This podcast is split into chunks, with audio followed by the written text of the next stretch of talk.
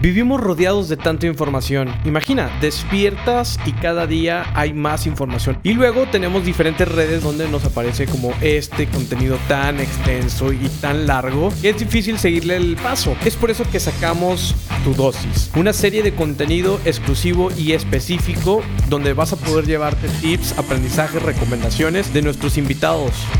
Bienvenidos a Tu Dosis, exclusivo de Titanes Podcast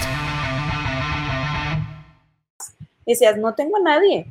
No tengo a nadie. Y, lo ves en la misma idiosincrasia, cultura de, de, vivir en la Ciudad de México, una ciudad tan grande, una metrópoli muy, muy atractiva desde el metro, Tania. O sea, tú vas en el metro y ves que cada quien está en lo suyo y todos pelean por meterse al lado y no importa lo que pase al lado. Entonces, tú te quedas como que, oye, pues sí estoy sola, sí lo siento en la ciudad, me siento triste, no sé para dónde agarrar, y va a ser muy complicado. Pero como bien comentas, desde lavar tus trastes, desde levantarte, porque nadie te va a decir, mijita, ya se hizo tarde, ¿verdad? Tienes que poner tu alarma. O sea, es una disciplina, una conciencia que te transforma internamente. Y me gustaría que me platicaras cómo tú logras el alcance de objetivos, Tania, y cómo te automotivas en ese tipo de situaciones, porque no es nada fácil. No, no es nada fácil. Y, mira, la verdad es que, qué padre pregunta, Liz, porque es algo que he aprendido en el camino.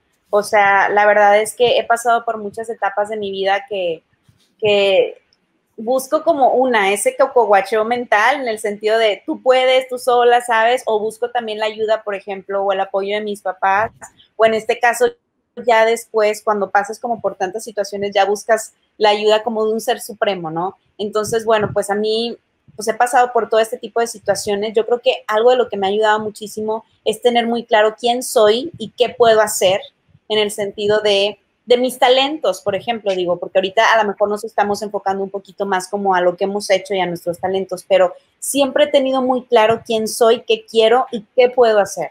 Y, nadie me mueve de ahí en ese sentido de, por ejemplo, cuando hablan de comunicar, yo soy muy buena comunicando. Y, es muy difícil que alguien sea igual de buena que yo. Y, así, con eso, o sea, con esa cuestión me cocoguacheo todo el tiempo, ¿sabes? En el sentido de que, ok, sí puedo, sí puedo. o por ejemplo, cuando competí en lo de I, ¿no? Que estaba compitiendo con dos niñas guapísimas, de cuerpazos, súper inteligentes, este, hablaban todos los idiomas que tú te imaginas. Entonces, ahí, o sea, como mi pensar fue de, yo estoy segura de lo que soy, segura de lo que puedo, segura de lo que puedo hacer. Y, eso fue como lo que siempre me motivó. Y hasta el momento, ¿no? Ahorita, o sea, siempre he estado como muy segura de lo que quiero hacer.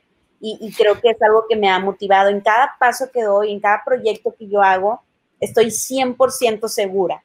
No hay inseguridades a lados míos porque eh, todas esas inseguridades me comen en el sentido del miedo, de no se puede, voy a fracasar, este negocio no va a funcionar.